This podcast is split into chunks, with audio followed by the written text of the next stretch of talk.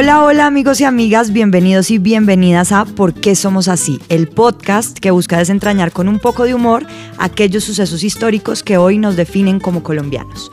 Yo soy María Paulina Baena. Yo soy Sebastián Castaño. Yo soy María Emilia Gufre. Y en este capítulo de hoy conversaremos sobre por qué desde nuestra perspectiva creemos que olemos tan rico y algunos europeos huelen tan, tan, tan, tan, tan mal.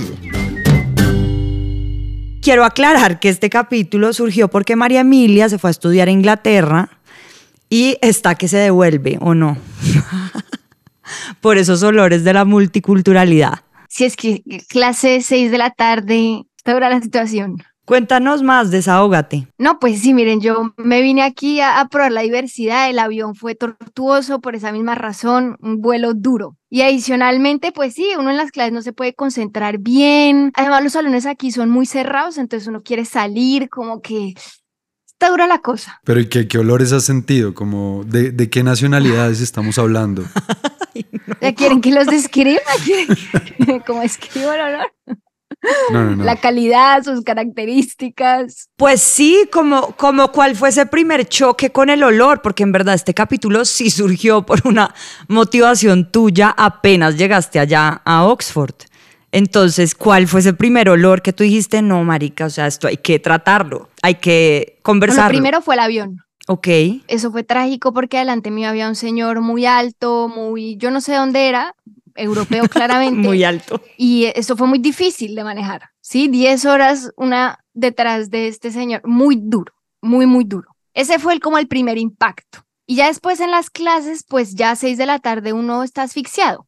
Entonces ahí fue cuando yo les escribí desesperada como el siguiente capítulo, por favor hagámoslo de, de los olores porque esto es una locura. Y un salón de 130 personas europeas y una ahí en la esquina fuerte. Sin mucha ventilación, supongo. Ah, no, la ventana aquí, eso es desconocido. Y fue también una cosa compartida con tus amigos latinoamericanos, ¿o qué? Sí, los, los tres gatos latinoamericanos que estamos por aquí en Oxford también, todos eran como, pucha, lo comentábamos, era como que vamos a hacer con esta chucha. No, no. Además, la chucha fría que estenas. Chucha, coloquialmente en Colombia significa mal olor en las axilas. Viene del quechua y se refiere a la zarigüeya y por alusión al olor pestilente que expulsa el animal cuando se siente en peligro. Sí, es que ese, ese choque con algunos europeos es fuerte.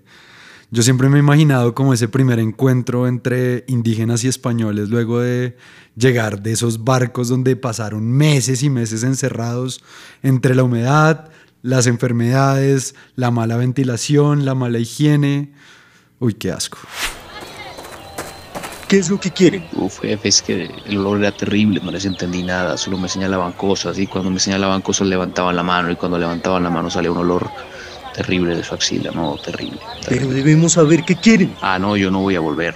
Viene otra persona, yo no voy a volver. Es que el, choque fue muy fuerte y choque, choque real, choque muy fuerte. Entonces, ¿quién va? Se me ocurre que mandemos a Bake, que él no tiene olfato y él está un poco digamos, más abierto como a otras culturas, ese tipo de cosas le puede, yo creo que le puede ir mejor a Bake. Buena idea. Unos minutos más tarde. A Bake, ¿qué dijeron? Uy, no, qué olor tan hijo de puta. Bueno, a mí todo esto de los olores me parece un concepto increíble, la verdad. Y la otra vez, de hecho, lo hablaba con un amigo, eh, justo por un libro que se llama Elástico de Sombra, de Juan Cárdenas. ¿Lo han leído? No. Bueno, yo tampoco. Qué bueno. Qué bueno. Cuéntanos sobre el libro que no has leído. Pero él me mandó, em, bueno, el, el, libro habla sobre los macheteros del Cauca. Él me envió una partecita que habla sobre los sabores y él decía literalmente sobre el misterio del sabor o el misterio de lo incomunicable del sabor.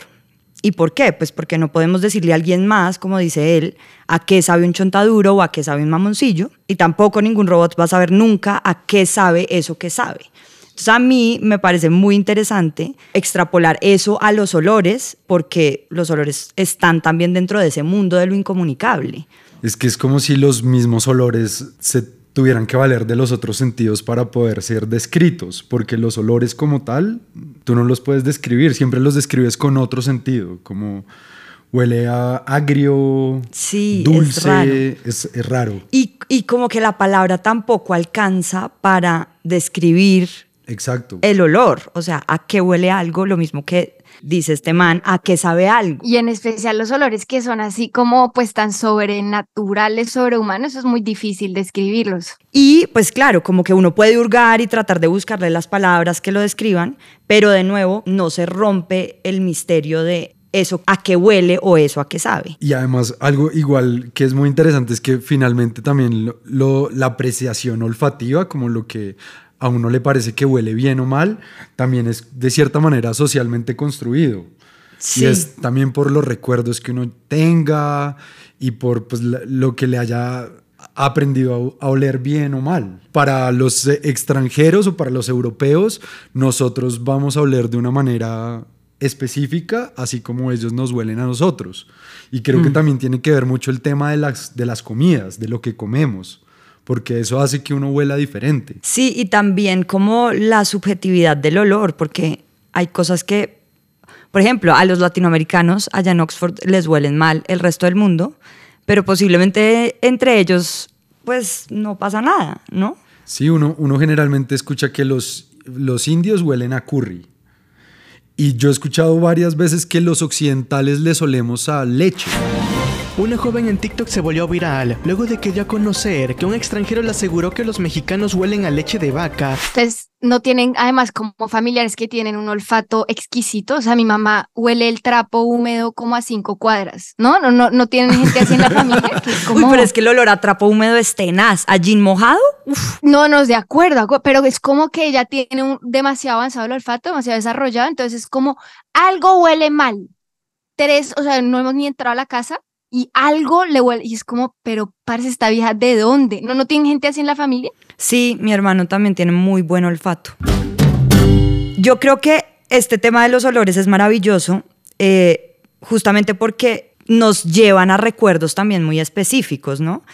Yo me acuerdo que yo una vez estuve en una tusa seria en la universidad y me acuerdo que un amigo mío de la facultad llegó oliendo a lo que olía mi exnovio. Claro, te trajo. Y no, yo me puse a llorar, me puse a llorar porque era muy fuerte. Entonces yo le dije, no, nunca más vuelvas a usar ese chance de Chanel, te lo pido. No, era Blue de Chanel, Blue de Chanel. Adiós, amor, me voy de ti y esta vez para siempre. Bueno, según la Organización Mundial de la Salud, casi dos tercios de la gente del mundo se baña a diario.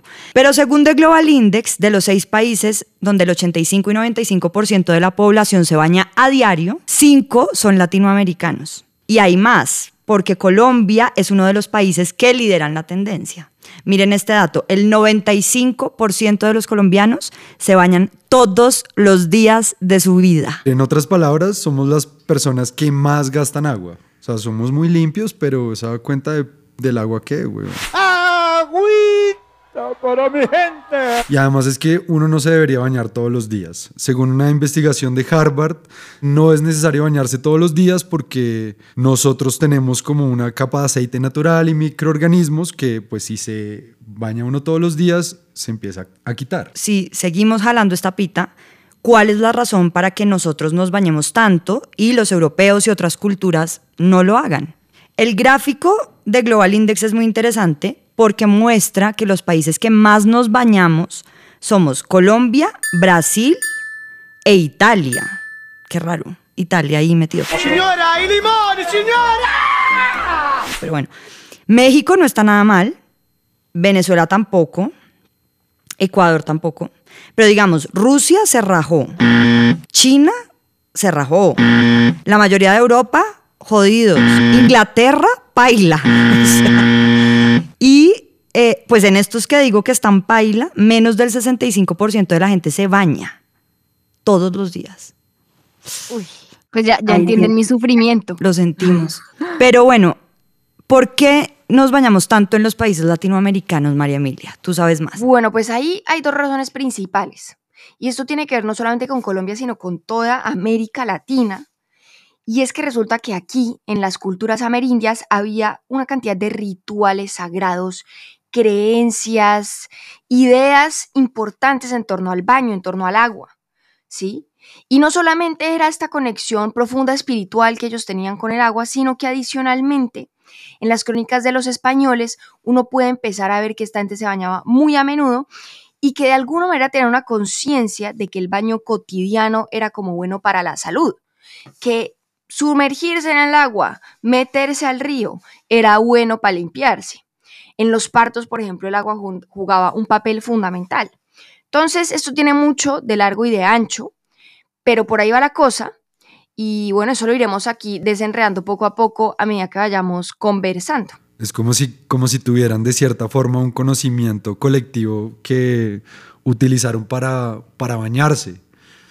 Y a diferencia de los europeos, pues ellos sí sabían que, que el agua era importante para la salud, tanto mental como física. Exacto. Si yo he estado viendo como lo que pasa cuando uno se deja de bañar y es duro, como que empiezan a salir más acné, sobre todo en las partes que uno más suda. Durísimo. Es muy duro, es muy duro lo que pasa. Es, las, las células muertas se acumulan, la piel se empieza a irritar, empieza a haber una invasión de gérmenes y bacterias. Yo no he hecho el experimento, de- o sea, el- lo máximo que no me he bañado ha sido como un día o dos.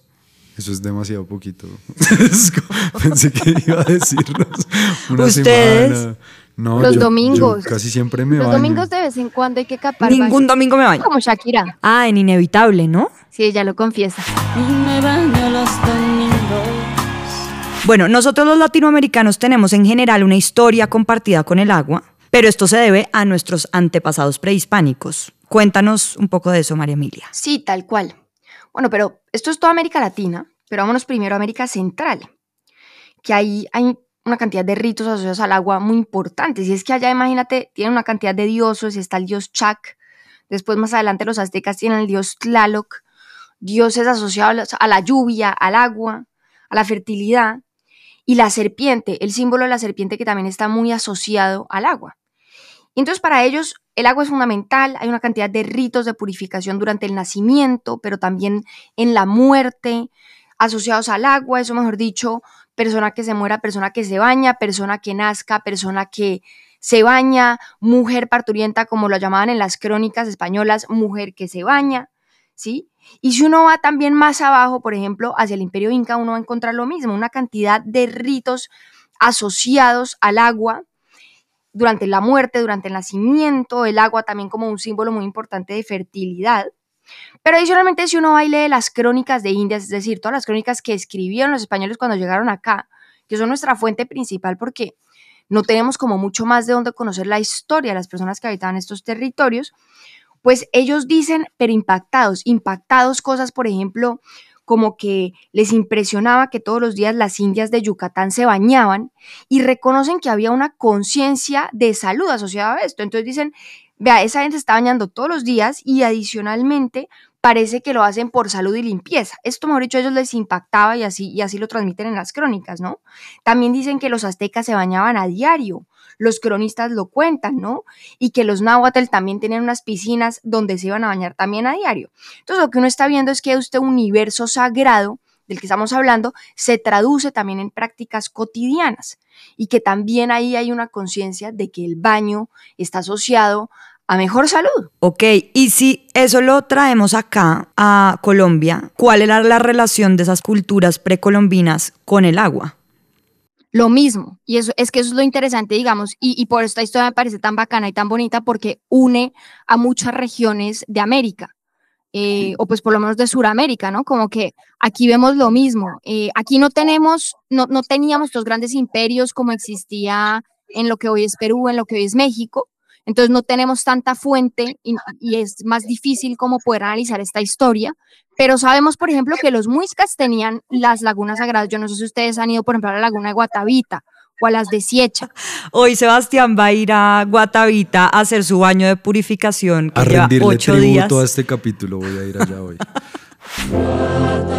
patria mía, hermosa como ninguna. Pues allá, allá en esas lagunas depositaban tuncos, que eran unas ofrendas de oro y tumbaga, porque para ellos estos cuerpos de agua eran sagrados. O sea, ellos creían que la vida procedía del vientre humo de la madre tierra. Con eso les digo todo, ¿sí? Para ellos el agua era demasiado esencial. Los taironas también tenían una relación súper cercana con el agua. Para ellos, su deidad como más importante, que más que una deidad era un héroe civilizador, Don Peico, era como también un dios que venía del mar, que estaba relacionado con las fuentes del agua, con las fuentes hídricas, y también pues de ahí la importancia, por ejemplo, de la Sierra Nevada para estas culturas, ¿no?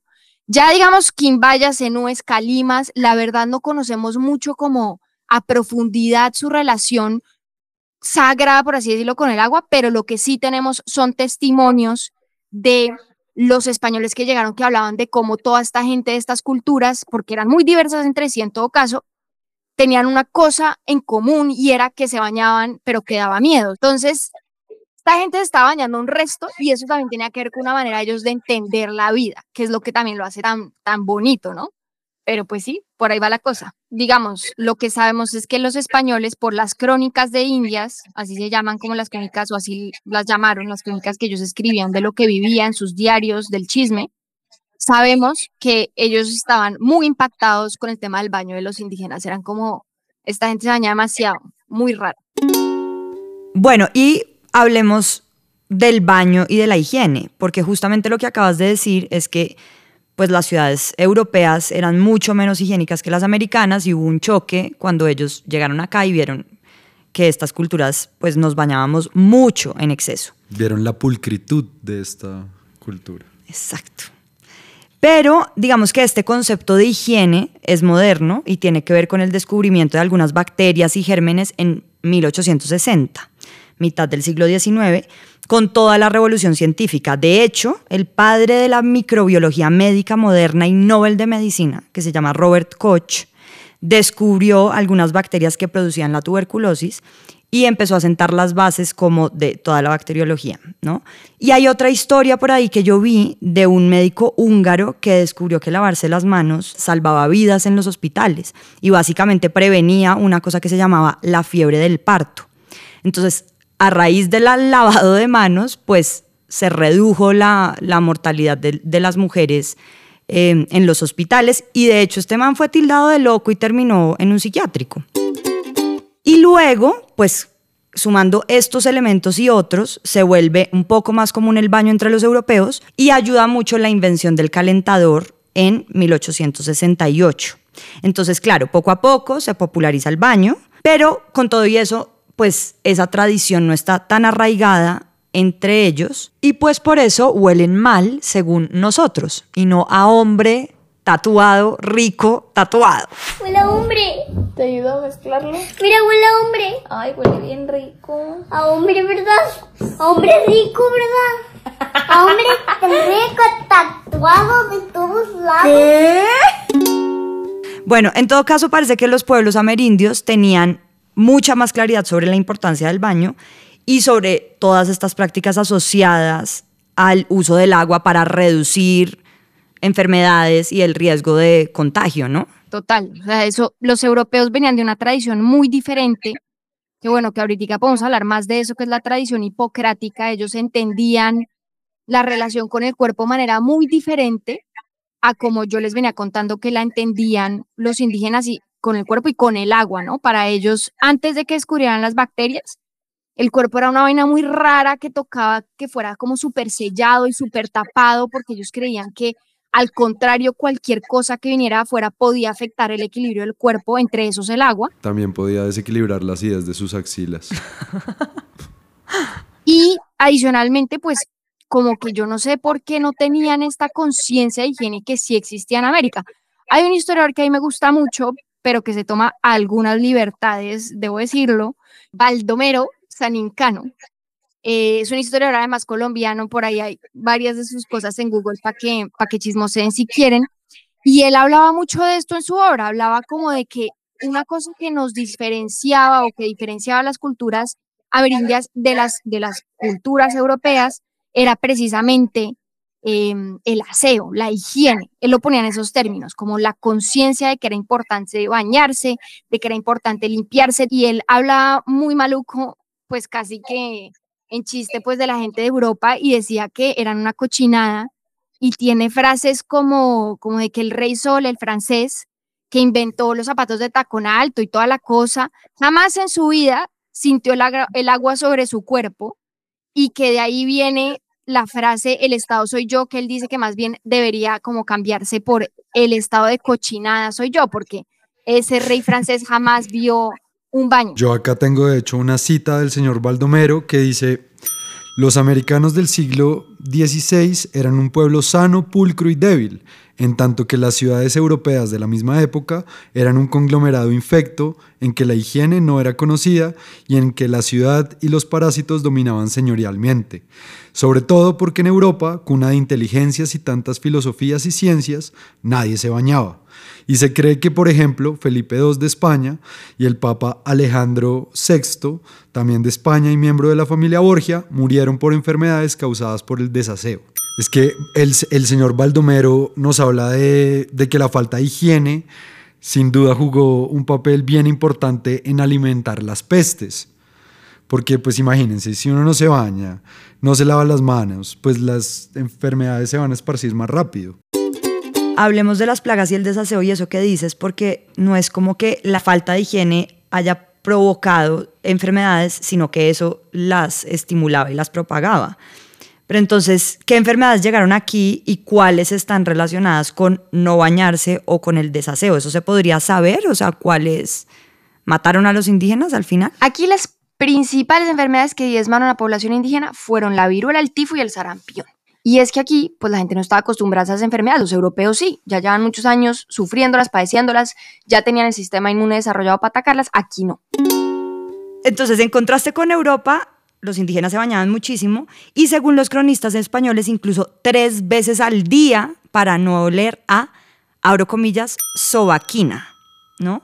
De hecho, eso lo dijo el cronista López de Gómara sobre los indios del Darién, que él dice que se lavaban dos o tres veces al día para no oler a sobaquina. Sobaquina es como la chucha de Ronaldinho, pero suena como portugués, ¿no? Sobaquina. So, sobaquina. Sí, pero bueno, sobaquina es chucha o golpe de ala, o como se le diga acá al olor pestilente de, de los sobacos. Hay un datazo, además, con la higiene oral de los aztecas. Vamos a ese tema, por favor, que es muy bueno. Ellos como que tenían diferentes formas de jabón, que venían de raíces como de diferentes plantas y dicen por ahí, en una de esas, de esas crónicas de los españoles, que disponían de una especie de betunes, algunos de los cuales, como el chico zapote, el chico zapote, anoten, blanqueaban los dientes y otros como algo que sí es muy difícil de pronunciar, el tlatahuiclapli, eliminaba el sarro. ¿El qué? Otra vez. Ay, tla, tla, tla. Hay un árbol caído que nos está obstacul, obstaculi, ostocu, os, obstaculando la vía. Tlatlaucapatli. No, está muy difícil de... Sí, de hecho, hay, de hecho hay un testimonio recogido en el Códice Florentino. Códice, conjunto de documentos realizados por miembros de los pueblos indígenas de Mesoamérica antes de la conquista española de sus territorios. En el que un padre azteca aconseja a su hijo sobre ser limpio. Y esto, este testimonio es increíble, miren. ¿Lo tienes por ahí a la mano, Sebastián? Es, es muy curioso que lo preguntes porque justo lo tengo acá. Al principio de las comidas, hijo mío, lávate las manos y la boca, y también tú después de comer te lavarás nuevamente las manos y la boca y limpiarás tus dientes. No vayan a tildarte de gente ruin y salvaje. Me parece increíble que él mismo se refiera a no ser ruin y salvaje, que son términos muy similares a cómo fueron tratados los indígenas, como ruines y salvajes. Hace poco estuve en el Cauca y probé, de hecho, hablando de la higiene oral, una raíz mexicana que se llama el chilcuague. Era impresionante porque es como un enjuague bucal y lo que pasa es como que uno empieza a salivar y a salivar y a salivar y empieza a escupir y a escupir y siente como esto se refresca de una manera impresionante. Hay otra cosa y es que para los europeos el baño era inmoral. O sea, había gente que creía que la higiene corporal era pecaminosa, especialmente para las mujeres. De hecho, hay una frase que viene de la tradición española que es huele a mujer honesta. Y la mujer honesta es aquella que nunca en su vida se ha bañado. Vamos, que me huele a mujer honesta. Mm. El patrón me va a dar una monedita. Sí, eso de la mujer que huele a mujer honesta tiene mucho que ver con la teoría hipocrática o galénica, que eso viene de la antigüedad del mundo grecorromano, y eso consiste en que hay cuatro humores que conforman el cuerpo humano, la sangre, la flema, la bilis amarilla, la bilis negra, y que hay que mantener el equilibrio entre esos cuatro humores. Entonces hay que evitar una cantidad de cosas externas que pueden dañar ese equilibrio, entre esas el agua, el aire, por ejemplo, se cree que está lleno de vapores peligrosos. O sea, es como si, más o menos como si el cuerpo tuviera que estar como sellado. Entonces ahí ya uno le empieza a quedar mucho más claro por qué a la gente en Europa de verdad el tema de el baño diario y eso pues como que no va con su con su idea sobre el cuerpo, ¿sí? Pillen, por ejemplo, esta recomendación del siglo XVI al respecto. Conviene prohibir los baños, porque al salir de ellos la carne y el cuerpo son más blandos y los poros están abiertos, por lo que el vapor apestado puede entrar rápidamente hacia el interior del cuerpo y provocar una muerte súbita, lo que ha ocurrido en diferentes ocasiones. Y pues nada, palabras más, palabras menos, de ahí viene la tradición. Ahora, ¿qué utilizaban ellos, digamos, para limpiarse? Pues entonces creían que utilizando prendas blancas era como que las prendas limpiaban el cuerpo. Entonces con prendas blancas, selladas, pesadas, de alguna manera se protegía el cuerpo y se permitía que hubiera como cierto tipo de, de lo que en sus tiempos, y, y, hay que meternos en los zapatos de esta gente, podían llegar a entender como una idea de limpieza. Entonces utilizaban más bien perfumes, paños húmedos para lavarse de todo, pero había que evitar al máximo entrar en un cuerpo de agua o bañarse. Pero más allá del baño diario que usábamos los latinoamericanos, nosotros también usábamos el baño como símbolo de purificación y además para prevenir enfermedades durante el parto, ¿o no? Hay muchas culturas, digamos, que han utilizado el baño en el momento del parto y demás a lo largo de la historia para prevenir infecciones, pero lo que sí es clarísimo es que los españoles no hacían eso.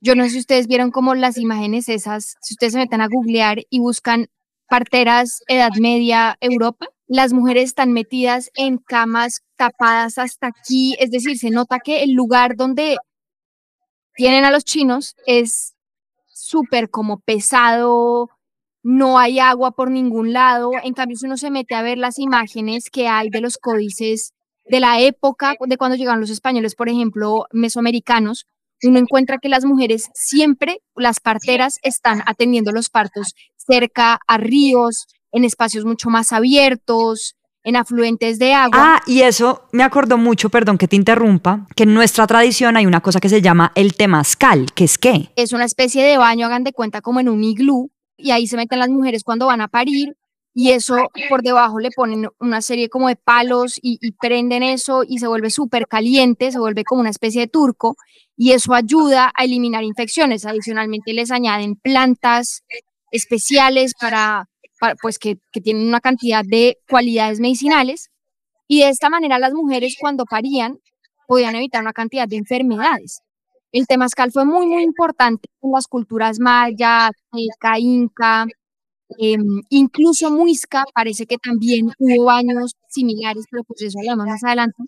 Pero en todo caso, el temazcal, aunque en un principio fue muy perseguido por las autoridades españolas, al final empezaron a entender como la importancia que tenía durante el parto para evitar infecciones y adicionalmente entonces los españoles también lo empezaron a utilizar para prevenir otro tipo de enfermedades. Mejor dicho, empezaron a entender de alguna manera que este tipo de cosas, de bañarse, de utilizar estas plantas también asociadas a, a los rituales con el agua, ayudaban a purificar el cuerpo y a que pues las mujeres no contrajeran enfermedades durante el parto. ¿Cómo habrán usado el temazcal los españoles? ¿O cómo lo habrán perrateado mejor? Venga, ayúdame a meter este colchón, que yo no me voy a tirar al piso. Y que fuese un salvaje. ¡Coño! ¡Que le echen más piedras! ¡Hagamos una apuesta! ¡Vamos! El que más aguante el calor le paga el resto las bebidas. ¿Eh? Joder, que me va a dar un soponcio.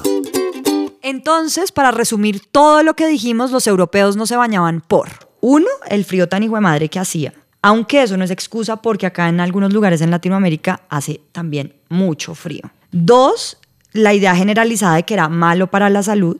Y tres, ellos no tenían un arraigo hacia el agua tan grande como nosotros los latinoamericanos sí lo tenemos porque para nosotros es una cosa simbólica. Y un pie de página o un asterisco. No se bañen todos los días. No es necesario. Hay Cuiden que el planeta. El agua y sus bolsillos. Cualquiera de las dos puede ser muy bueno para ahorrar agua. ¿Te gustaría dormir media hora más? Ahorrar tiempo, ahorrar dinero, conectarte tal vez con tu verdadera esencia, ayudar al planeta. Pues no te bañes todos los días. A no ser que realmente estés oliendo horrible y de verdad necesites bañarte. Bueno, y esto fue todo por hoy en ¿Por qué somos así? Cuéntenos en los comentarios qué tal les pareció este episodio. Este guion lo hicimos Sebastián Castaño y yo, María Paulina Baena. La investigación fue hecha por la Fundación Nerds de la Historia y el diseño sonoro estuvo a cargo de Dominica Records. Las voces de este capítulo fueron hechas por Fidel Barbosa, Álvaro García Trujillo, Sebastián Castro, Cindy Torres, Roger García, Fabián Melo y Marcela Robledo. Nos vemos por ahí. Chao.